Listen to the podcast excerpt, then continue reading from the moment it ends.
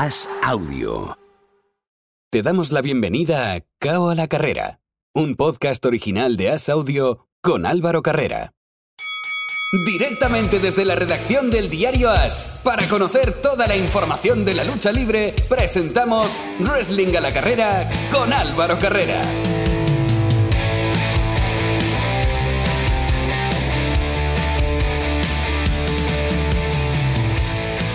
Iniciamos el último asalto de este cabo a la carrera, tiempo para hablar de lucha libre, tiempo para hablar de wrestling y para hacerlo, como cada semana, siempre contamos con dos de las personas que hacen posible que la mejor web de lucha libre en castellano esté a flote y cada día siga creciendo. Hablo de Planeta Wrestling y hablo de Carlos Gascó. Hola Carlos, ¿qué tal?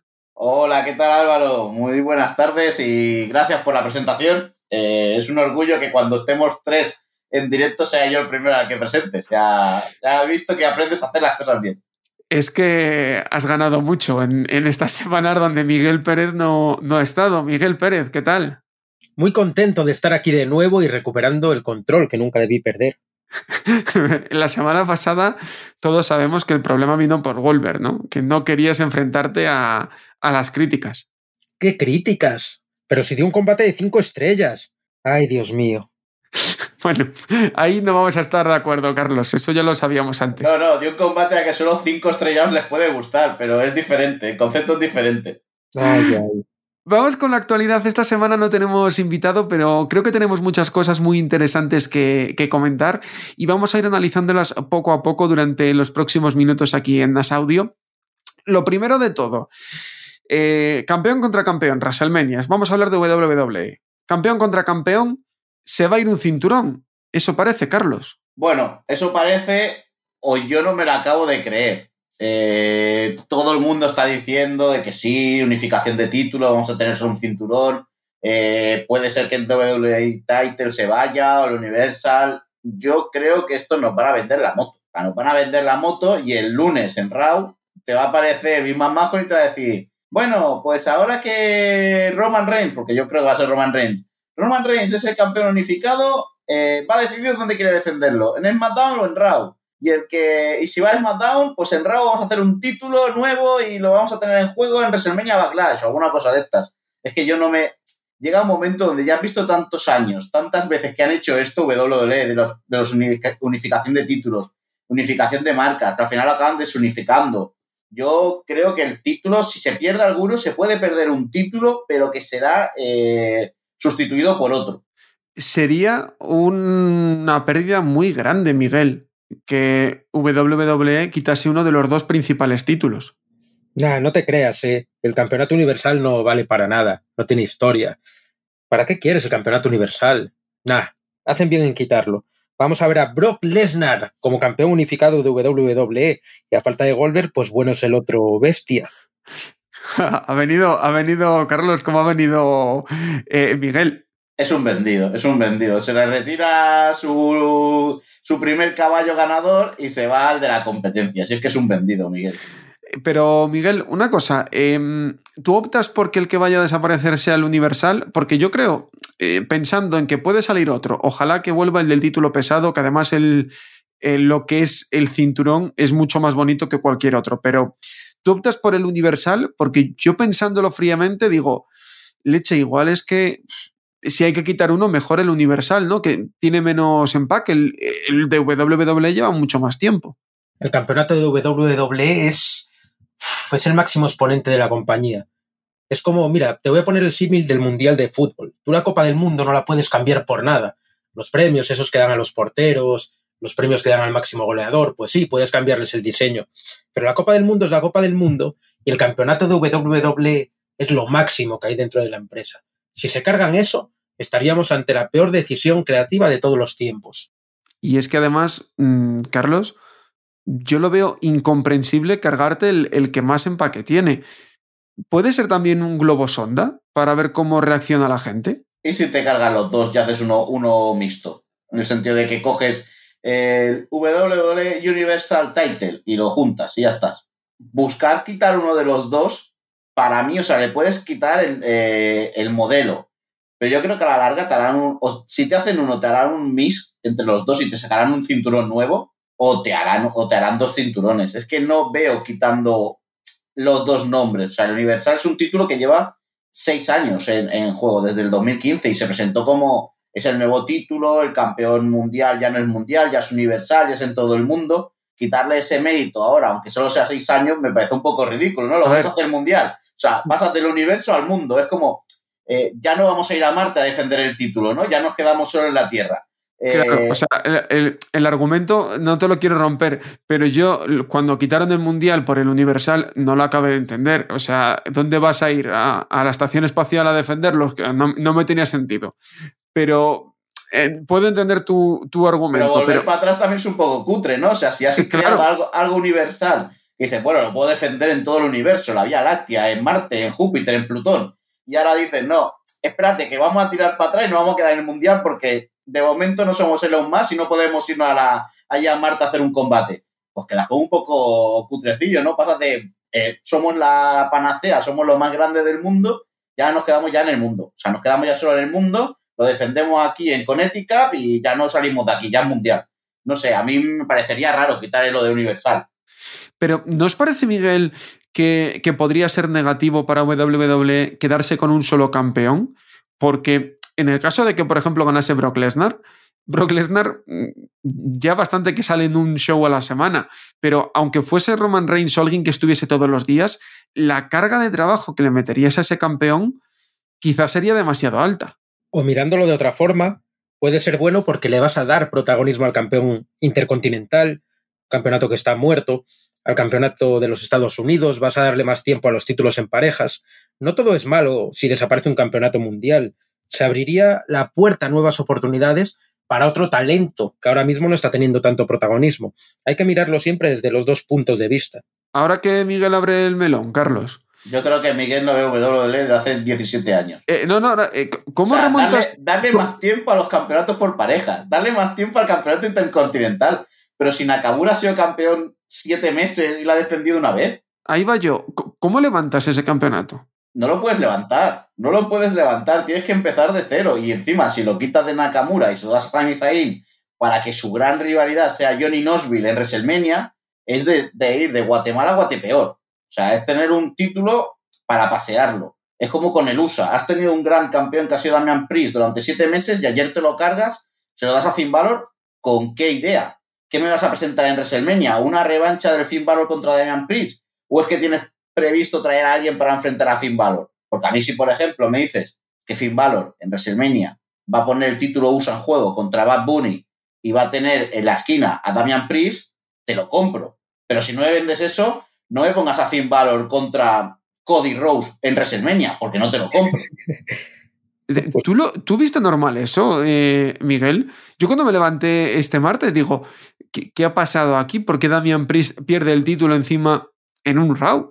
Porque eso lo podría haber pasado en el último pay-per-view y bueno, lo, lo podría haber entendido. Pero en un programa normal, eh, perder el, el campeonato, ¿tú entendiste ese movimiento, Miguel? No, pero es WWE, no hace cosas normales. Es así de simple. Si en el último cambio del campeonato intercontinental se hizo en un show que estaba pregrabado. Entonces ya me Es puedes decir tú lo que les importan los campeonatos secundarios. Por eso, a ver si desapareciendo uno de los mundiales le dan seriedad a esto. Porque si no, mal vamos. Hablábamos, hemos ya mezclado varios temas. Volviendo al que nos ocupaba al principio. Roman Reigns contra Brock Lesnar. Los vimos en SmackDown y no los vimos en Raw. Yo es que creo que esta rivalidad solo se va a vender una vez por semana. Mm, A mí hay algo que no me cuadra de todo esto. Tienes dos noches por rellenar, solo lo vendes una y luego, que ahí es donde quería yo entrar, que puede ser un- una cuestión de fondo, se ha filtrado que el combate eh, de fondo de la segunda noche, corregidme si no, sería el de Ronda Rousey No, Ronda Rousey sería el main event de la primera noche. de la primera noche. Vale, entonces mi teoría se desmonta. Pero, vale, eh, el segundo día va ahí. Pero ¿con qué más rellenas? Es que yo ahora mismo haciendo cuentas, o haces dos shows cortos, no me salen dos shows de cuatro horas, por ejemplo, Carlos. Es que tenemos primero eh, lo que dices tú del problema contra Roman Reigns. Hay que estar muy atentos a los ratings de ayer lunes, cuando salgan hoy, para ver cómo ha solucionado WWE ese sin la presencia de Lesnar y Reigns. Ahí te va a indicar si te puedes permitir el lujo de dejar a los dos o dejar a uno de los dos fuera una vez pase WrestleMania y tires por una por ir a SmackDown con Reigns o a Raw con Lesnar y qué pasa en los ratings, porque si ninguno de los dos están y ves que el rating de Raw baja, mmm, Mahon se lo va a repensar. Y lo otro es que los dos shows de WrestleMania yo creo van a ser de cuatro horas, que los van a alargar, y creo que nos falta mucho todavía por, por decirnos. O sea, yo creo que vamos a tener siete, ocho combates. Lo único que no sé qué calidad de combates vamos a tener, porque me da mucho miedo el ver eh, una ronda Rusi contra Charlo que probablemente no pueda durar más de 15 minutos, un combate de, de Johnny Knoxville contra Sami Zayn que tampoco lo veo durando mucho, un Shasha Banks y Naomi contra Queen Celina y Carmela por los títulos de parejas, un Demiz y Logan Paul contra Dominic Mysterio y Rey Mysterio. O sea, el problema no es que vayan a durar cuatro horas los shows, el problema es que con, las, con los combates que hay ahora mismo son combates que no te van a durar para cubrir cuatro horas, o sea, son combates que te pueden durar seis, siete minutos cada uno. Entonces, preocupa que no te tengan que rellenar con 12 combates cada cartelera para tener, para tener los dos días completos. A mí ahora mismo, eh, has abierto también ahí un, una buena con el combate por parejas femenino, pero a mí ahora mismo combates largos que me salen en la cabeza, el de Becky Lynch contra Bianca Belair, el de Brock Lesnar contra Roman Reigns y el de AJ Styles contra Edge. Miguel, no sé si a ti te sale alguno más. Yo según estaba escuchando a Carlos, se me estaban quitando las ganas de ir, te lo juro, ¿eh? Qué mala cartelera.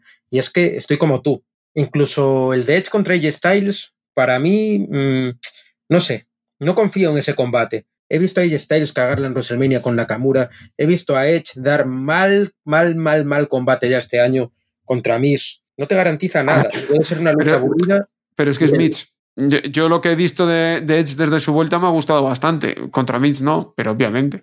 Nunca se sabe lo que va a pasar, pero no sé, yo no le tengo confianza hasta, a esta WrestleMania. Si no fuera por el Lesnar contra Reigns, le veo una cartelera de pay-per-view mediocre. Y vamos, a Logan Paul ni me lo nombréis. Una basura, completamente. hay, hay, que vender. O sea, eso está claro que hay que vender. Por ahí Johnny Knoxville también. Y luego, eh, ¿vamos a ver a Vince remangarse y meterse al ring de nuevo, Carlos? A ver, vamos a verlo. Vamos a verlo salir. Vamos a verlo aparentar. Se va a poner, se va a empezar a, a poner mazado ahora, no vamos a decir con qué, y va a aparecer el 2 de abril o el 3 de abril con un cuerpazo para 76 años que más de uno lo querríamos con 20. Pero ¿qué va a pasar? Que en cuanto llegue el amigo Pan McAfee va a aparecer Austin Theory y le va a decir, no, no, tú a mi jefe no le pegas, tú peleas contra mí. O va a estar cada dos por tres interfiriendo. Yo creo que ese combate va a ser más Austin Theory contra Pan McAfee que no Big McMahon contra Pan McAfee, pero hay que vender hay que ilusionar a la gente, hay que hacer que, que el público se crea que Big Mahon con 76 años va a volver a un cuadrilátero. Pues es que podemos hacer un Big Mahon contra mil máscaras y lo ponemos en venidor y ya tenemos todos contentos a toda la gente, pero, pero vamos, es que otra cosa no puedo imaginarme. Eh, ¿Qué aporta Pat McAfee a, a WrestleMania, Miguel? Dentro de tu haterismo habitual, pero ¿qué, ¿qué, aporta? Porque a mí, más allá de que sí, que, de, de que Vince pueda hacer el paripé ese que comenta Carlos, no se me ocurre mucho más. Ahora, también es un riesgo muy grande que Vince salga a pelear con esa edad. Eh, hay riesgo real de, de, que ocurran cosas, ojalá que no. Miguel. A Vince nunca le ha dado, nunca le ha importado mucho jugársela en el ring. Siempre ha hecho sus locuras con su edad, no tiene problema. Eh, a nadie le importa eh, ninguno de los luchadores que está programados para el combate. La gente va a verlo por si vuelve Shane, por ese morbo que hay, y yo creo que lo hacen por eso, pero no tiene Oye, nada. Es un, una lucha mediocre. Y un Shane acompañando a McAfee para que no esté en desventaja contra Theory y Vince. Tampoco Carlos? le importa a nadie. A nadie. Perdona que le interrumpa. No, no, dale, dale. Porque la gente ahora quiere ver a Shane en All Elite. No quieren verlo en WrestleMania contra Vince después de todo lo que ha pasado. No, no, no, no. La gente tiene muy claro lo que quiere. Y en WrestleMania no se lo van a dar este año. Es imposible. ¿Tú qué crees, Carlos? ¿Puede ser esa opción? La de ver a Shane en AEW, no. No, bueno, la, la, de verle contra su padre. Y, y yo es que la, la, de All Elite no, no la veo. Y la de verlo contra su padre tampoco. Yo no es que, es que no veo ninguna de las dos. Es que yo creo que Shane no está fuera de WWE, pero no es cuestión de quemarlo ahora. Yo creo que ahora mismo es el momento de McMahon de tener esa rivalidad con Pam McAfee. A ver de dónde sale la rivalidad, porque ya nos están vendiendo que va a haber un combate, pero es que eh, no hemos tenido nada. Pam McAfee va a entrevistar a Big McMahon el jueves, pero no hemos tenido ver, nada. Se, se ha filtrado que puede haber un posible combate, pero lo único que sabemos es que le va a entrevistar y que Vince estaba preocupado en Raw, pero no sabemos nada más. Tenemos dos detalles. Ese, que sabemos que lo va a entrevistar el jueves, y que ayer Austin Theory dijo que a Vince McMahon que él va a estar cubriéndole la espalda si Pat McAfee se, le se atreve a, meterle, a poner una mano encima a Vince McMahon. Son las dos cosas que sabemos, pero es que no hay nada. O sea, nos han vendido la moto, pero aún falta comprarla y ponerle gasolina a la moto para que lleguemos a WrestleMania y la podamos ver. Eh, yo creo que hay que esperar, pero, pero McMahon no lo veo este año en WrestleMania, no lo veo por ningún lado. O sea, Shane McMahon es un tío que cuando va a WrestleMania quiere tener su momento. O sea, es un tío que lo hemos visto contra Braun Strowman en un combate de jaula, contra The Miz en un combate de Falcons Anywhere. O sea, si os fijáis en los últimos combates de Shane McMahon, siempre ha sido un combate fuera de lo normal. Y ahora mismo ponerlo contra Vince McMahon o contra Pam McAfee no te va a dar un combate fuera de lo normal, te va a ser un combate más una rivalidad que puede hacer mucha gracia, pero que más Majo no le va a gustar. Bueno, veremos, veremos a ver qué va pasando, porque tengo la sensación, corrígeme Miguel si, si igual vosotros lo tenéis diferente, pero tengo la sensación de que este Road to WrestleMania es demasiado largo. Eliminar, eh, o sea, poner el pay-per-view de Arabia a mediados de febrero y no hacer nada en marzo, me parece demasiado largo. No sé a, a vosotros qué os parece, porque es que tampoco puedes quemar todo porque hoy que se publica el podcast queda exactamente un mes para WrestleMania. Es que quedan muchos programas todavía por rellenar. No tenemos nada todavía, es lo que decía Carlitos antes. Igual se pone la cosa buena, lo dudo mucho. Pero sí, es demasiado tiempo, deberían haber metido algo entre medias. Es que tampoco sé muy bien el qué, pero algo yo hubiese, hubiese metido. Y Carlos, que ya lo dio Miguel su, su opinión, pero Edge, que se ha confirmado el combate contra AJ Styles, era lo previsto, era lo que se buscaba también por parte de Edge en las promos. Miguel ya ha dicho que no lo ve. A mí es un combate que me, que me mola, o sea, sí que me llama bastante la atención. No sé a ti qué te parece. A mí me llama la atención, pero estoy decepcionado por cómo se ha llevado. ¿Por qué? Y es decir, no puede ser que salga el primer día y diga, no, es que quiero hacer, quiero tener un rival en WrestleMania, a ver quién sale, que no sé qué, quiero que sea un rival fenomenal, que ya te deja entrever que va a ser allí Styles, pero como tienes un roto a WrestleMania tan largo, alarga la storyline. O sea, no empieces a pegarte con ella Styles al, lunes siguiente. Pues que tuviesen salido dos o tres rivales, no sé, Homos, eh, Kevin Owens, Seth Rollins, o sea, que tuviesen salido rivales que hubiesen dicho, eh, vale, Edge, pues yo quiero enfrentarme contigo, pues yo quiero acabar contigo, yo no sé qué. Y que al final Edge fuese diciendo que no y al final apareciese AJ Styles, atacando la traición, con un golpe, con lo que fuera, que te den más vidilla de cara al Road to WrestleMania. Ahora, ¿qué pasa? Bueno, sí, Edge contra, contra AJ Styles, muy bien. ¿Cuándo se enfrentan? Dentro de un mes. ¿Y qué van a hacer este mes? ¿Pegarse entre ellos dos durante un mes o estar hablando el uno mm, mal del otro, haciendo momentos de, speech de 10, 15 minutos de... Me parece ridículo. Tienes un mes, alarga esa storyline y cuando queden dos semanas ya di que esa J está hecho que va a enfrentarse a Edge. Pero ahora me parece como, venga, ya tenemos otro combate más dicho, ahora vamos al siguiente. A ver, ¿quién toca después? ¿Sabes? Es como, lo veo como muy, muy estructurado, ¿no? O sea, tenemos ya el Roman Reigns contra Brock Lesnar, anunciamos que es el main event del domingo. Tenemos el Charlotte contra Ronda Rousey, anunciamos que es el main del sábado. Tenemos el Bianca Belair contra Becky Lynch. Como muy estructurado todo y falta esa gracia del Rato WrestleMania de decir, bueno, a él quién van a luchar. Si que al final, cuando falte una semana o falten dos, a los únicos que nos van a faltar saber quién va a luchar van a ser los de los combates de parejas, que es los que menos atraen. Y ya que lo has tirado, eh, combates de, de parejas, Miguel, eh, yo sigo pensando que meter a Seth Rollins y a Kevin Owens, si no es contra Riddle y Orton, si, si hay más interferencias entre medias, creo que puede ser desaprovechar una bonita pelea que puede quedar, o por qué no tenerlos también por separado, porque sabes que Seth y Kevin Owens te garantizan siempre un buen espectáculo. Y voy a lo mismo, es que hay que rellenar más o menos unas ocho horas de show. Es que es una barbaridad. Y tanto Kevin como Seth eh, Miguel, son dos hombres que te pueden dar combates muy largos. No darles a Rollins y a Owens eh, un combate individual e importante, ya no solo individual, en WrestleMania, es el peor error que pueden cometer. Son dos pedazos de luchadores y meterlos en una división de parejas es ¿para qué? No tiene sentido. Es una división que ahora mismo está, está muerta. Yo lo llevo diciendo meses aquí. y os reís y os lo tomáis a broma, pero es la, la cruda realidad. Y, sé que le estoy dando muy duro al equipo creativo y... No, no, hoy, hoy has venido con la pala, estás dando palazos a diestro y siniestro, pero bueno, te lo permitimos por ser la vuelta. Sí, pero es que lo están haciendo mal. Y si lo están haciendo mal, tengo que decirlo. Vamos a la división femenina, Carlos. Eh, otro tanto de lo mismo. No vamos a intentar, vamos a intentar no repetirnos, pero otro tanto de lo mismo porque a Becky Lynch la pones en un combate de, de 3 contra 3. Es que claro, es que hace ya dos meses que sabes que Bianca Belair va a pelear contra Becky Lynch. Claro, es que. eh, y cuando. Bueno, dos meses se sabía desde, desde SummerSlam. O sea, lo que no sabías era cuando Bianca Belair lo a hacer oficial, si ganando el Royal Rumble o ganando el Elimination Chamber. Del 19 de febrero que pasa el Elimination Chamber hasta el 2 de abril, estamos hablando de un mes y medio que se sabe el combate. ¿Qué hacen durante ese tiempo? Las metes 3 contra 3 como hasta ahora, pero es que encima las rodeas de algo que no tiene consistencia, porque ni Dudro, ni Nikki Ash, ni Rhea Ripley, ni Liv Morgan tienen combate para WrestleMania. A mí me dices, te pongo un Becky Lynch con eh, Queen Zelina y Carmela, y en el otro lado te pongo a Bianca Belair con Sasha Banks y Naomi, que encima estás contando con tres luchadoras afroamericanas que pueden ya llamar la atención por tener un stable así, y te puedo comprar la, el, el combate por lo menos porque dices, mira, son las que se van a enfrentar en WrestleMania.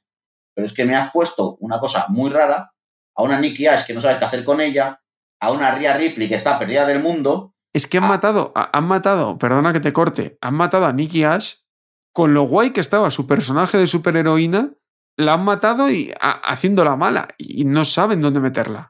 es que ahora hay dos personas en esa. eh, Bueno, hay. Yo creo que las cuatro, porque no, no voy a hablar de dos personas, porque a Dudro le das el Real Rumble, y al- o sea, le das el Real Rumble, le das la oportunidad de luchar en Real Rumble contra Becky Lynch y luego la metes a luchar en Main Event. Eh, a Rhea Ripley nadie sabe qué hacen con Rhea Ripley. O sea, yo creo que ni los propios creativos la meten ahí en medio por meterla. Y tienes a Liv Morgan, que es que, perdón por lo que voy a decir, pero es que Nikki Ash y Liv Morgan es eh, el proyecto de despido de WWE.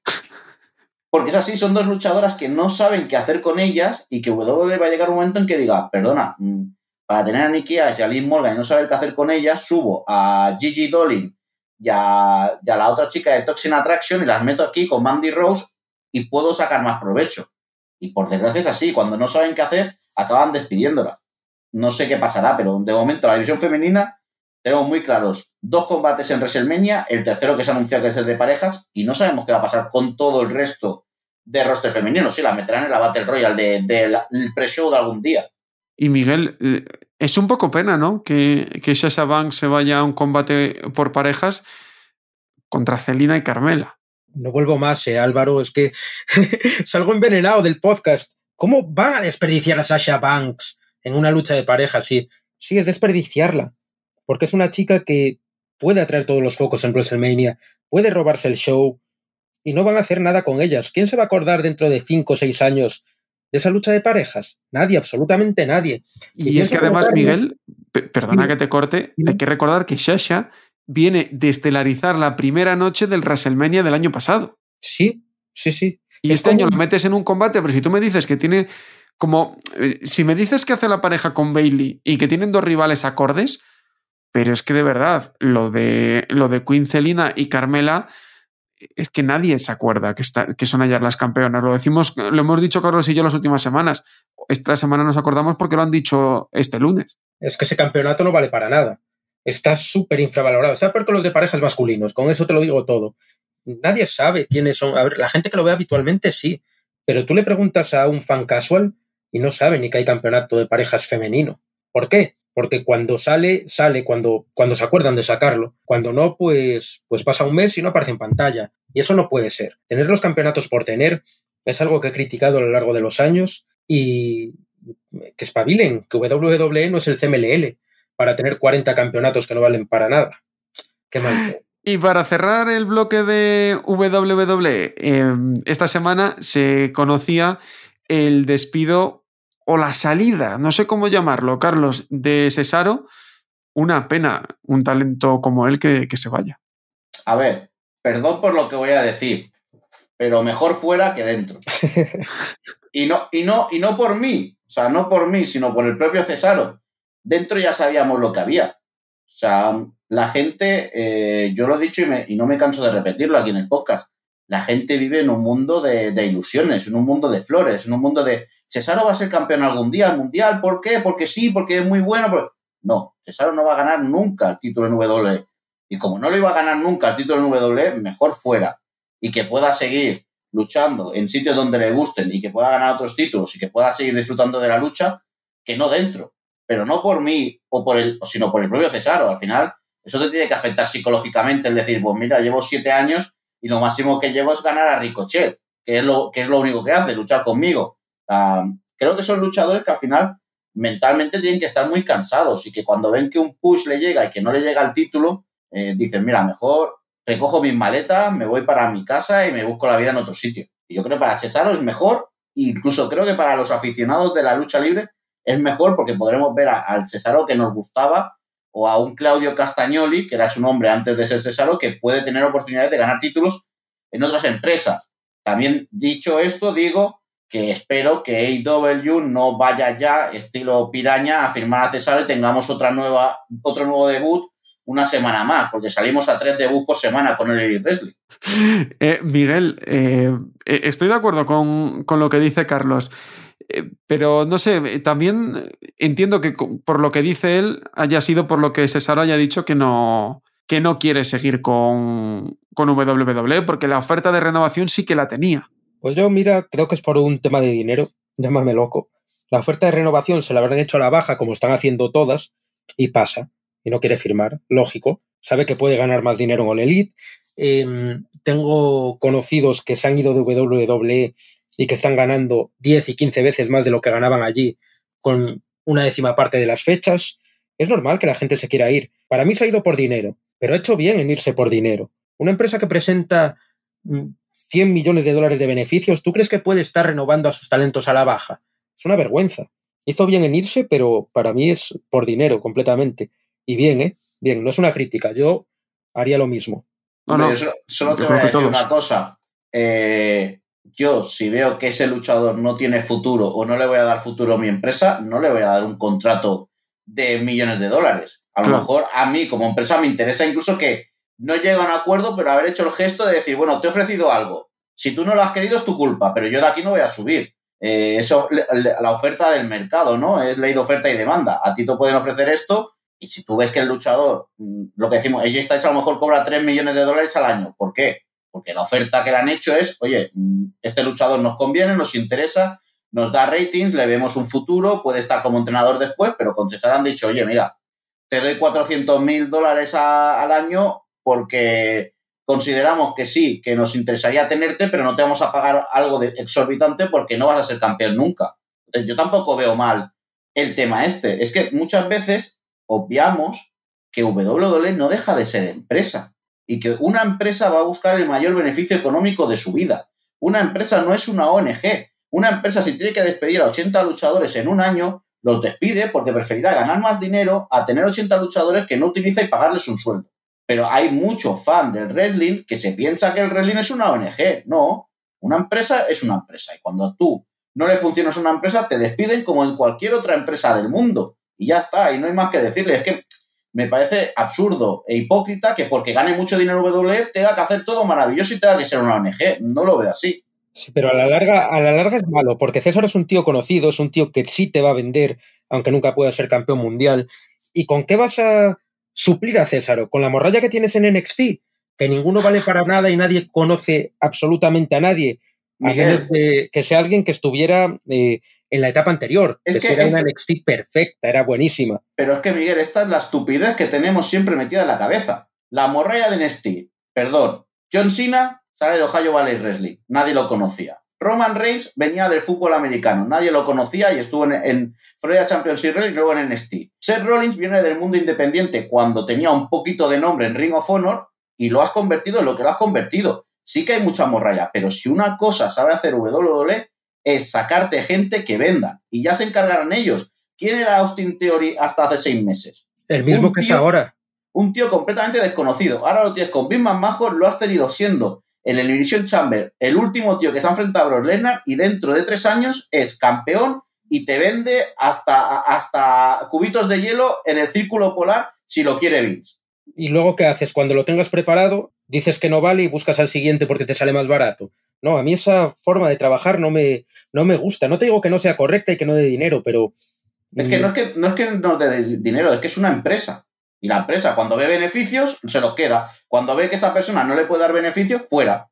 Ya está, no hay más. Yo ahí estoy con Carlos, porque si, si, tu plan con Cesaro, que yo ahí es donde no concuerdo con WWE, es que pelee contra Ricochet o incluso que esté en Main Event, obviamente no le vas a pagar un dineral por eso. Puedes poner a otro a hacer ese trabajo. El tema está en que creo que Cesaro y otros muchos que han salido tienen más talento para lo poco que les estaban permitiendo hacer.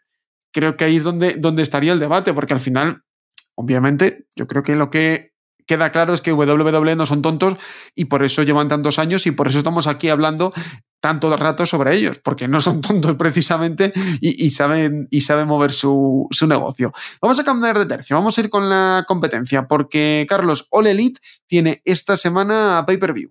Correcto. All Elite tiene este domingo, día 6, eh, Revolution, el primer pay-per-view así como tal de este año de, de All Elite. Ha tenido algunos especiales, pero nunca ha sido eh, un pay-per-view de pago de estos que te ofrecen en otras en cadenas para, para comprar.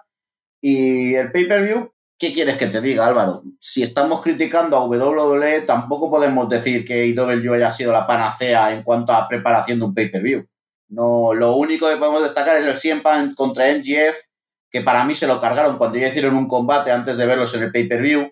El combate por el título tenemos a Dan Page luchando contra Dan Cole, que sinceramente el título o la defensa del título de Dan Page desde que lo ganó no ha sido la más maravillosa del mundo. Lleva 100 días como campeón y ha defendido el título tres veces. Eh, Baker contra Dan de Rosa podría ser un gran combate y para mí se lo cargaron el viernes cuando Mercedes Martínez ayuda a Thunder Rosa y ya pones a otra face en la lista de Britt Baker, porque hasta ahora Britt Baker estaba rodeada de heels y la única face era Thunder Rosa. Entonces sí que veías la esperanza de que Thunder Rosa ganase el combate. Pero cuando Mercedes Martínez la cambias de bando y lo haces face, ya te esperas que Thunder Rosa no gane y que la próxima rival de Britt Baker sea Mercedes Martínez. Con lo cual, mm, no veo un mal pay-per-view porque por luchas eh, tenemos mucha calidad, pero sí que me falla la creación del pay-per-view, las historias hasta llegar al pay-per-view. Me da la sensación, y eso es lo que quiero debatir ahora en estos últimos minutos, porque creo que ya han pasado varias semanas desde la salida de Cody Rhodes y creo que se pueden hacer ya valoraciones más en frío, viendo también que WWE no ha ido a lo buitre y al día siguiente ya le ha firmado. Tengo la sensación, Miguel, de que All Elite prometía muchísimo, pero desde hace ya como cosa de un año, un año y poco, lo único de lo que se habla es, ha firmado a Pepito Pérez, ex de WWE, ha firmado a este, ha firmado al otro. Pero luego realmente esa hegemonía que quería robarle a WWE no lo está haciendo ni de lejos. Pero ¿cómo le va a robar la hegemonía cuando es una empresa que está dirigida y escrita de arriba abajo por fans? Tony Khan es un fan del wrestling, es un fanboy.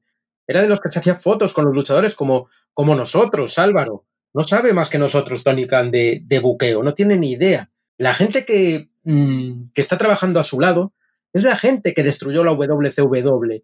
Es parte de la gente que hizo fracasar a Impact Wrestling cuando esta estaba cara a cara con WWE. Esos son los consejos de la gente eh, que es afín a Tony Khan y a All Elite Wrestling.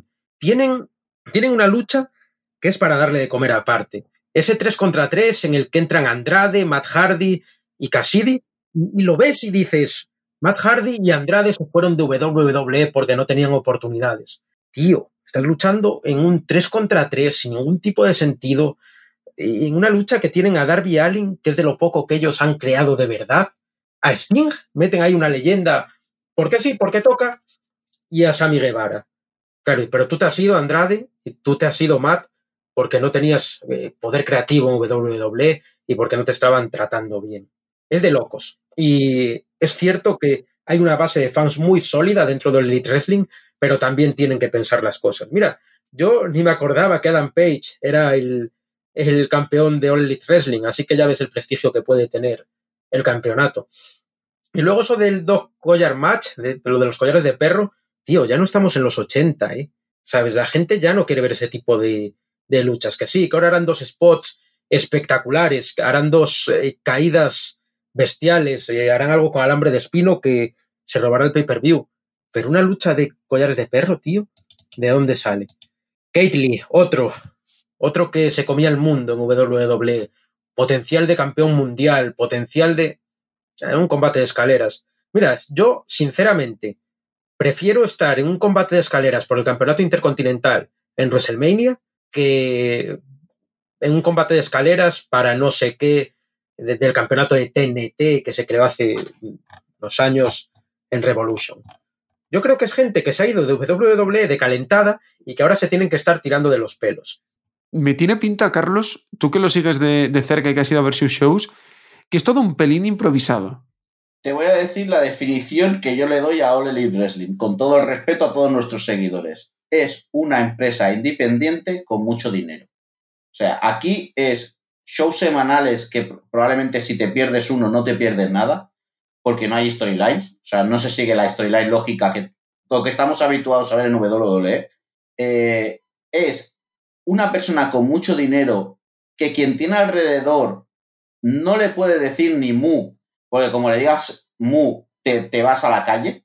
O sea, ejemplo, con perdón, Cody Rose ha visto cómo perdía, perdía poder con Tony Khan porque no estaba ya dentro del, grupo de gente que decide y Tony Khan se lo ha dado a Daniel Bryan, se lo ha dado a CM Punk, se lo ha dado a los John Bucks. Entonces Cody Rose, cuando se ha visto sin poder, que ha dicho, oye, mira, yo no renuevo por la empresa y me busco la vida. Por cierto, te voy a corregir una cosa, Álvaro. Eh, WD sí que fue como un tiburón a por Cody Rose. Que no haya salido en televisión no quiere decir que no esté filmado. ahí, ahí lo, vamos a, lo vamos a poner ahí. Pero para mí Lady Wrestling es un producto para el hardcore fan del wrestling. Que no es malo, pero que no es la panacea. Que no es algo que no se pueda ver o que no te guste ver. Sí, te gusta ver, pero que no es la panacea. No es el producto que va a sustituir a WWE. No es un producto que le haga competencia a WWE. Es que a mí me hace gracia cuando la gente dice, es que le hace competencia a WWE. No, perdona. Es un producto para el fan hardcore. El fan casual del wrestling no ve All Elite. Y el ejemplo lo tienes en los ratings. No ha subido de un millón de espectadores desde que empezó en 2019. Que no estamos hablando que empezó hace tres semanas. No, no. Estamos hablando de 2019. Estamos viendo un Rampage que en las últimas dos semanas, que es un programa de una hora de duración, está consiguiendo 400.000 personas. Es que no estamos viendo una rivalidad, estamos viendo un programa de wrestling, algo nuevo, algo distinto, con su forma de hacer que te puede gustar más o menos, que yo considero que es una independiente con mucha pasta y que con los contactos de Tony Khan ha tenido televisión, ha tenido todo lo que ha tenido y otras independientes no pueden tener, pero que a partir de aquí no es rival para WWE. No se le puede hablar como competencia porque no lo es.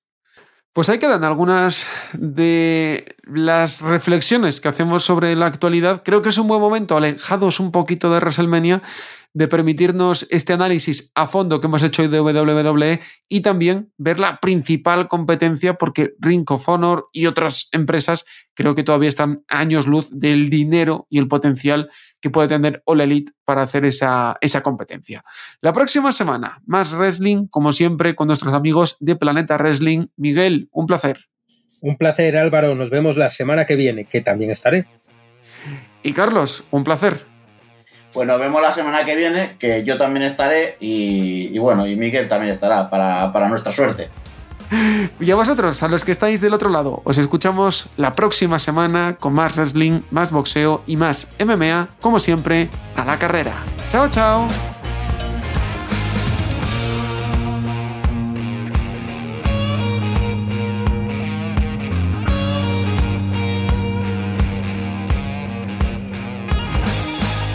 Gracias por escuchar Cao a la Carrera, un podcast original de As Audio con la dirección de Álvaro Carrera, la producción de Javier Machicado y la realización de Vicente Zamora. Todos los miércoles en la sección de As Audio en as.com.